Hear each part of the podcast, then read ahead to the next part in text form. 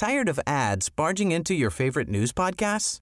Good news. Ad-free listening is available on Amazon Music for all the music plus top podcasts included with your Prime membership. Stay up to date on everything newsworthy by downloading the Amazon Music app for free or go to amazon.com slash news ad free. That's amazon.com slash news ad free to catch up on the latest episodes without the ads.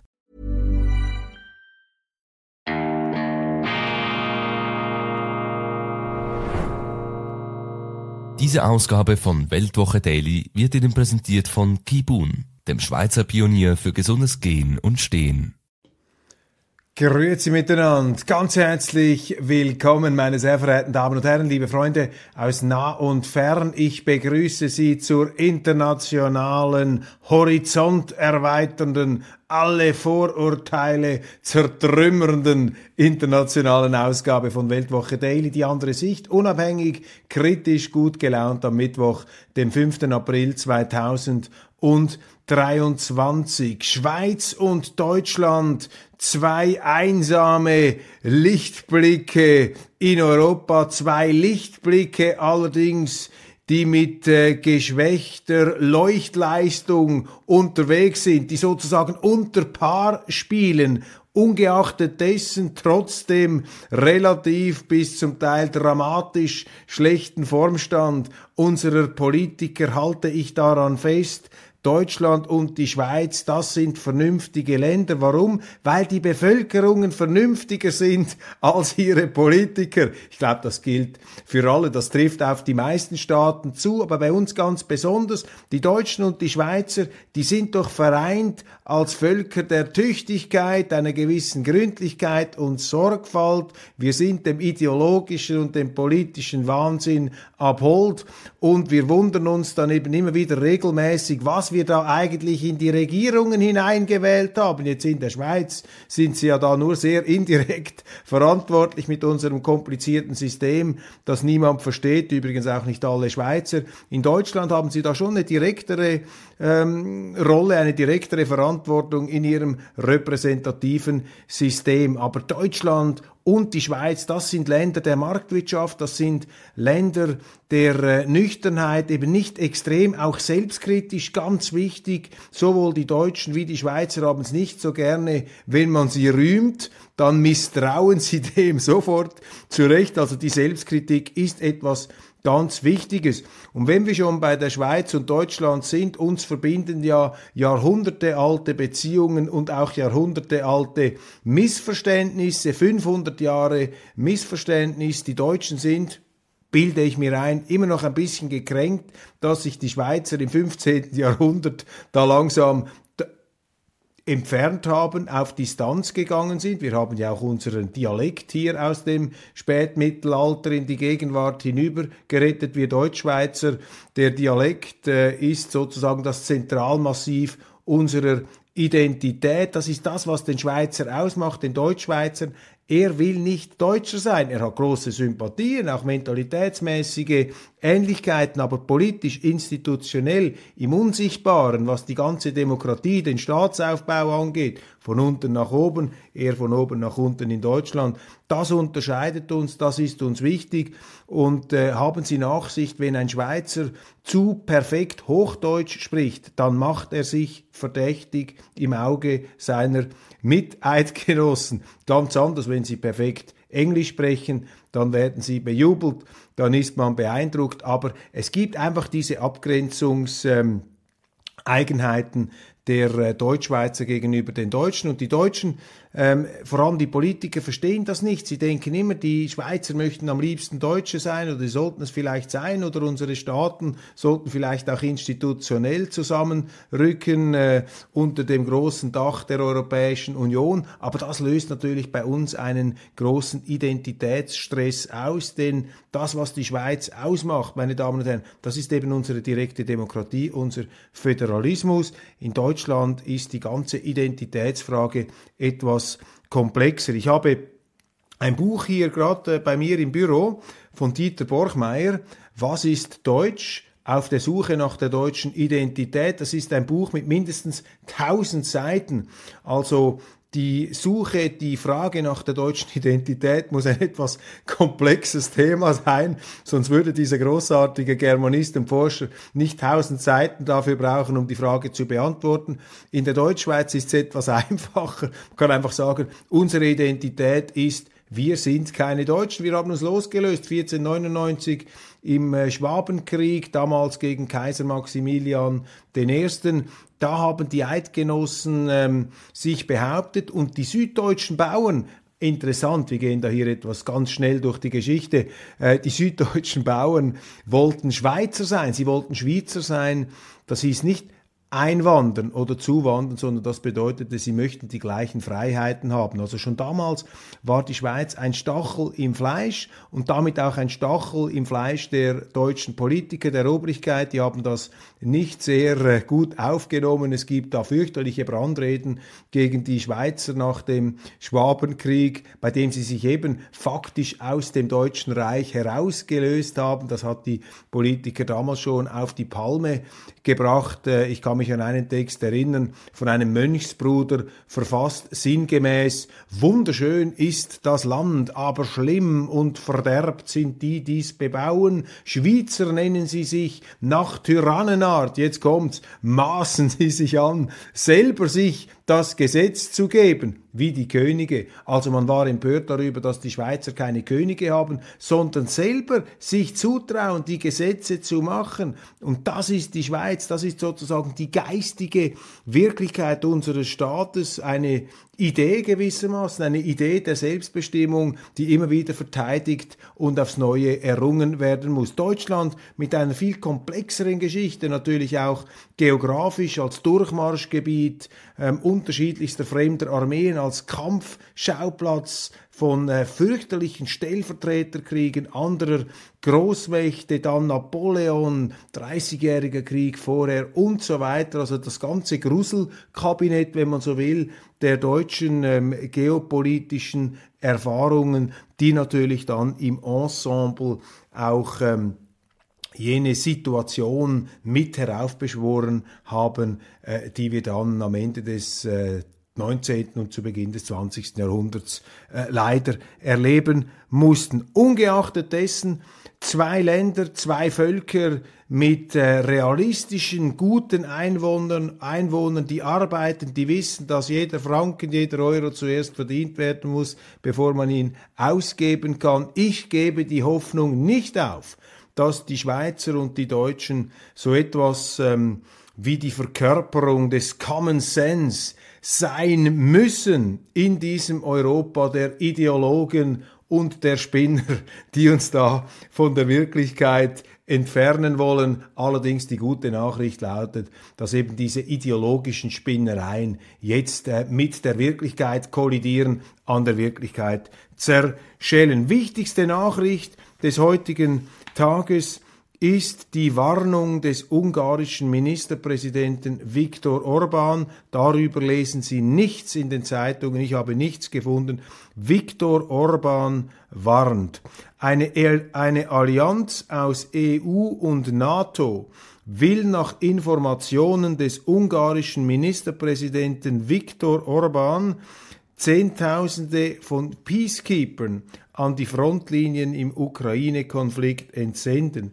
Wenn das passiere, dann rücke der dritte Weltkrieg näher, warnt Ungarns Premier. Das ist eine Befürchtung, dass unter dem Siegel der Friedenssicherung hier noch mehr Waffen und noch mehr Truppen, es sind ja jetzt schon polnische Brigaden im Ukraine-Krieg unterwegs, dass noch mehr Truppen hier in dieses Pulverfass hineingestopft werden. Und das ähm, wäre natürlich äh, eine Etappe auf dem Weg in jenen Abgrund, den Viktor Orban zu Recht als Dritten Weltkrieg bezeichnet. Politisierung der Justiz in den Vereinigten Staaten nach Auffassung von namhaften Rechtsgelehrten von Alan Dershowitz bis hin zu William Barr, äh, William Barr, dem früheren amerikanischen Justizminister, kein Trump-Freund. Viele Trump-Loyalisten sehen in Barr einen üblen Verräter, aber selbst dieser William Barr äh, kritisiert äh, den Haftbefehl gegen den früheren amerikanischen Präsidenten, der nun auch vor Gericht vorgeladen wurde. Das riecht für mich einfach nach politischer Inquisition, nach Demütigung, nach Rache. Das ist für mich nicht mehr kommensurabel, nicht mehr einzuordnen in ein rechtsstaatliches Gebilde, mit dem ich die Vereinigten Staaten von Amerika nach wie vor identifiziere. Gut, sie sind bekannt dafür, die Amerikaner, dass sie wild gewordene Staatsanwälte haben. Die Gerichte allerdings, das zeigten auch äh, Verfahren, die zum Beispiel im Bankenstreit mit der Schweiz dann ausgetragen wurden. Die Gerichte zeichnen sich dann doch noch durch äh, ein maßvolles Urteil, durch ein ähm, vernünftiges Urteilsvermögen ab. Hier allerdings ganz klar die politische Motivation für mich vordringlich. Einfach ein Eindruck, eine instinktive Empfindung, die eben auch damit zu tun hat, dass man versucht, Donald Trump, wenn ich den Fall richtig verstanden habe, eine Schweigegeldzahlung, die eine seiner Organisationen äh, tätigen musste in einem außergerichtlichen Vergleich, wie es das in den USA oft gibt, das wird ihm nun jetzt so umgedreht, als ob das ein Steuerbetrug, eine Art geheime Wahlspende oder so irgendetwas war, jedenfalls nicht korrekt deklariert. Man versucht hier also aus einem äh, boulevardesken Aufregerfall einen juristischen Strick, äh, eine Art, eine Klinge äh, zu schmieden, um den früheren Präsidenten und seine Anhänger zu schwächen.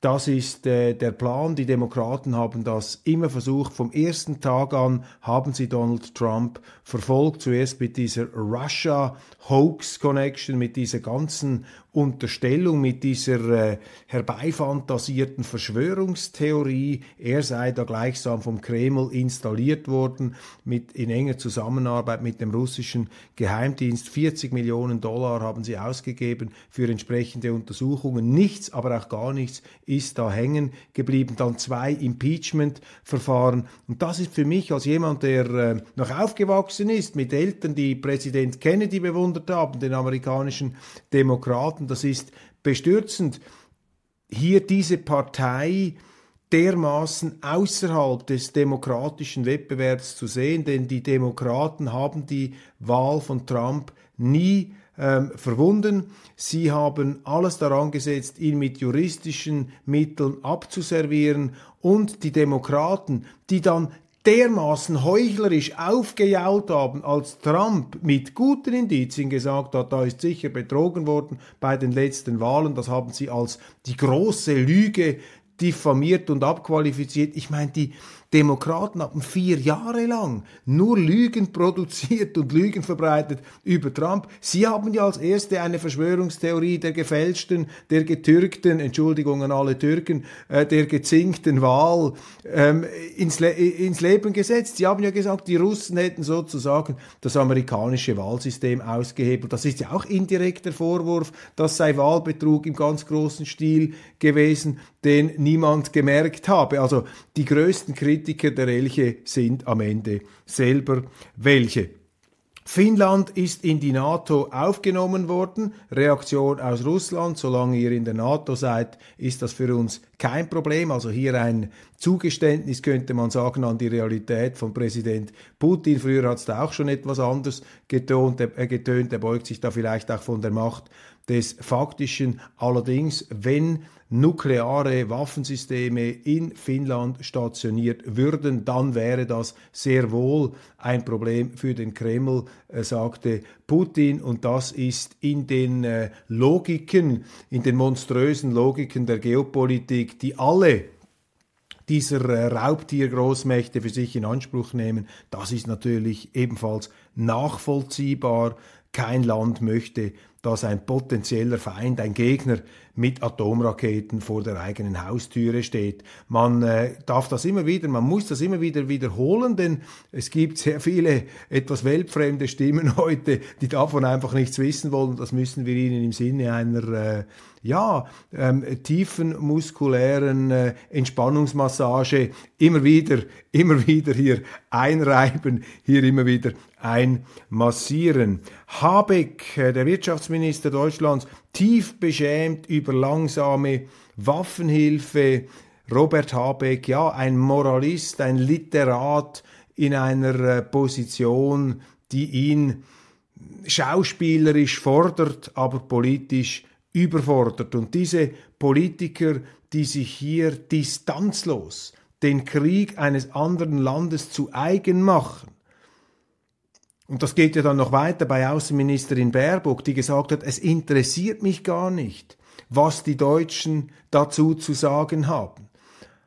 Also eine Gesinnungspolitik, die an die schlimmsten Phasen der deutschen Politik erinnert. Also der Triumph der Gesinnung über die Demokratie, über die Urteilskraft, über das eigene Mandat der Wähler.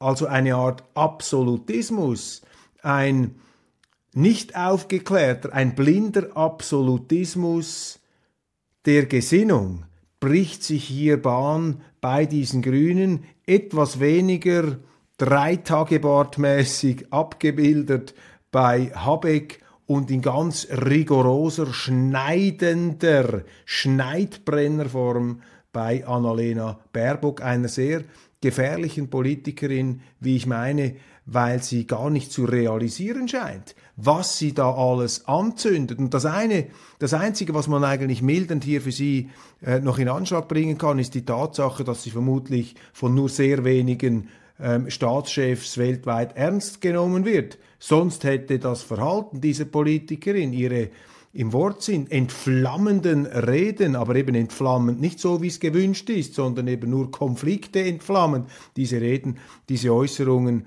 äh, diese Ungeschicklichkeiten, ja diese Dummheiten, die hätten schon viel, viel früher zu ganz gravierenden Problemen geführt in ähm, Deutschland, die SPD fordert, auch das entnehmen wir den Medien heute, 12 Milliarden für die Kindergrundsicherung. Also die SPD, diese Partei hat sich auch von der Wirklichkeit verabschiedet. Die hauen einfach nur noch Geld raus, was ihnen nicht gehört. Wo ist hier die deutsche Haushalts- ähm, Vernunft. Wo ist hier die schwäbische Hausfrau, die diesen Geldverpulverern da, diesen fremdfinanzierten Lifestyle-Linken mal ähm, diskret, freundschaftlich, aber verbindlich zu verstehen gibt, hey, sorry Freunde, das ist unser Geld. Und das sind ja dann die gleichen Leute, die sich aufregen, wenn irgendwo ein Bankmanager sich mal verspekuliert hat, nachdem er vorher Milliarden verdient hat äh, für die Bank, wenn er dann einmal einen Fehler macht, dann sind dann die, diese ganz großen Geldverschleuderungspolitiker oder diese Geldverschleuderungs- und Geldverbrennungsmaschinen, das sind dann die ersten, die sich da moralisch aufgeplustert auf die Barrikaden stellen. Reise zu den Brüdern. Volodymyr Zelensky wird in Polen erwartet. Dort sieht man sich als engagiertester Unterstützer der Ukraine. Polen, ja, interessant, jetzt wenn wir es etwas mit Distanz betrachten. Ich äh, finde natürlich die polnische Position für mich jetzt aus schweizerischem Interesse nicht gut, aber wenn ich mich in die polnische Geschichte vertiefe, dann ist klar, dann äh, schwingen hier natürlich noch ganz uralte offene Rechnungen mit. Die Polen haben einmal zusammen mit den Litauern den Zarenthron besetzt. Da gibt es vermutlich noch territoriale Ansprüche. Die Polen haben auch, und das muss man, muss man sehen, haben natürlich fürchterlich gelitten, nicht nur unter den Nationalsozialisten, sondern auch unter den Kommunisten, unter den Sowjets, unter den Gräueltaten Stalins, der die ganze Militär- und auch sonstige Elite Ostpolens ähm, faktisch auslöschen wollte und auch ziemlich weit dabei fortgeschritten ist. Massenmorde, da wurden einfach die Leichen verscharrt im Wald. Fürchterliche Verbrechen, für die Russland wirklich offiziell, die Sowjetunion sowieso nicht, offiziell die Verantwortung übernommen hat. Die Ironie, die bittere, die traurige Ironie besteht in der Tatsache, dass ein gewisser Wladimir Putin zusammen mit dem damaligen polnischen Ministerpräsidenten Donald Tusk im Wald von Katyn, äh, dort wo dieses Massaker stattgefunden hat, zusammengekommen ist für eine gemeinsame Gedenkveranstaltung. Und Putin ist nach meinen Informationen, ich entnehme das dem Buch von Hubert Seipel, dem großen Russland-Korrespondenten, äh, dass Putin der Mann ist, der russische Staatschef, der am weitesten gegangen ist von allen bisherigen, um sich da zu entschuldigen. Das war im äh, glaube Jahr 2010 das war hier äh, vielleicht die Chance für eine gewisse Versöhnung zwischen Polen und Russland, das ist dann allerdings äh, zunichte gemacht worden durch diesen Absturz äh, des Flugzeugs äh, bei Smolensk, wo der äh, Bruder von Kaczynski, dem heutigen Spiritus Rector der tonangebenden Regierungspartei, wo der ums Leben gekommen ist. Und nach Auffassung eben dieser PIS-Partei, also der Patrioten und etwas äh, ja, rechtsnationalen, wie es heißt, Partei der Patriotischen Partei, hätten die Russen eben dort äh, mörderisch die Finger im Spiel gehabt. Dafür gibt es keine Beweise, nach meinen Informationen. Aber Sie sehen hier auch die tragischen Verhängnisse, die Völker gegeneinander aufbringen können. Und ich habe großes Verständnis, meine Damen und Herren, auch für die polnische Position. Ich will mich hier überhaupt nicht als Schweizer, als privilegierter Schweizer hinter den sieben Bergen aufschwingen. Aber ähm, ich frage mich einfach, was können wir tun, um aus dieser verfahrenen, explosiven Lage herauszukommen. Melonis Bündnis siegreich, die Brüder Italiens verdreifacht bei Regionalwahl. Können Sie sich erinnern? Giorgia Meloni, die Politikerin, die man in den Pesthauch äh, des Verdachts äh, faschistischer Umtriebe hineingehüllt hat, die man auf Vorrat fertig gemacht hat, diese aus meiner Sicht sehr solide, liberal-konservative bodenständige italienische Frau. Sie schlägt durch mit ihrer Authentizität. So beurteile ich diese Wahlresultate und der großartige FAZ Rom-Korrespondent Matthias Rüb scheint das auch so zu sehen, unaufgeregt. Ich schätze Matthias Rüb sehr. Er gehört zu jenen Stimmen hier in der ganzen Publizistik, die sich eben noch nicht haben anstecken lassen, wo sozusagen noch nicht das Opium des Moralismus da diese, dieses, nein, es ist eigentlich eher das Kokain des Moralismus, diese Ego-Booster-Droge eben nicht verfangen hat, der hat noch ein ruhiges abgemessenes Urteil, auch ein kritisches Urteil. Aber diese Giorgia Meloni, anstatt die auf Vorrat zu verteufeln, müsste man sie viel genauer anschauen. Und fällt Ihnen auch auf, sobald irgendwo eine Linke ähm, gewählt wird, sind unsere Medien voll mit vorauseilenden Jubelhymnen. Wenn aber irgendwo eine rechte Politikerin gewählt wird, dann lesen sie kaum eine müde Zeile. Jetzt auch bei dieser neuen Finnin da, die die äh, Sanna Marin diese tanzende Ministerpräsidentin, die sich da während der Corona-Zeit in den Partymodus verabschiedet hat, beziehungsweise äh, während dieser ganzen Russland-Zuspitzung, während es draußen angeblich darum ging, den Dritten Weltkrieg abzuwenden, den Einmarsch der Russen, hat sie sich da ausgelassen mit Freunden an Partys ähm, filmen lassen. Das ist sozusagen hier diese Welt, äh, der ähm, frivolen Leichtigkeit des Seins und auf der anderen Seite haben sie jetzt wieder eine bürgerliche Frau. Da lese ich jetzt aber erstaunlich wenig, erstaunlich wenig Porträts die diesem Phänomen auf den Grund gehen möchten. Ja, meine Damen und Herren, so haben wir immer wieder Gelegenheit bei Weltwoche Daily uns äh, hoffentlich qualifiziert, hier etwas Horizont erweiternd zu Wort zu melden. Ich danke Ihnen ganz, ganz herzlich für die Aufmerksamkeit. Das war's für heute. Wir sehen uns morgen wieder. Das ist dann die letzte Sendung vor Ostern. Ich werde mich mit meiner Familie etwas in die äh, Refugien zurückziehen. Quality Time mit den Kindern und äh, allen Anverwandten und Geliebten.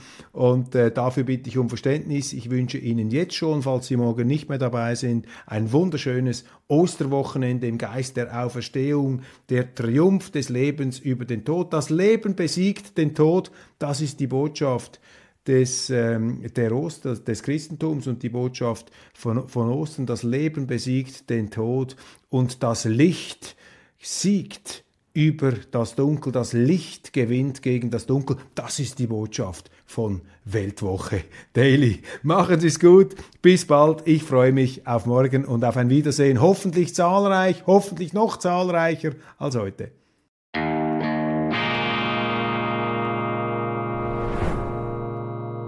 Diese Ausgabe von Weltwoche Daily wird Ihnen präsentiert von Kibun, dem Schweizer Pionier für gesundes Gehen und Stehen. Tired of ads barging into your favorite news podcasts? Good news. Ad-free listening is available on Amazon Music for all the music plus top podcasts included with your Prime membership. Stay up to date on everything newsworthy by downloading the Amazon Music app for free or go to amazon.com slash news ad free. That's amazon.com slash news ad free to catch up on the latest episodes without the ads.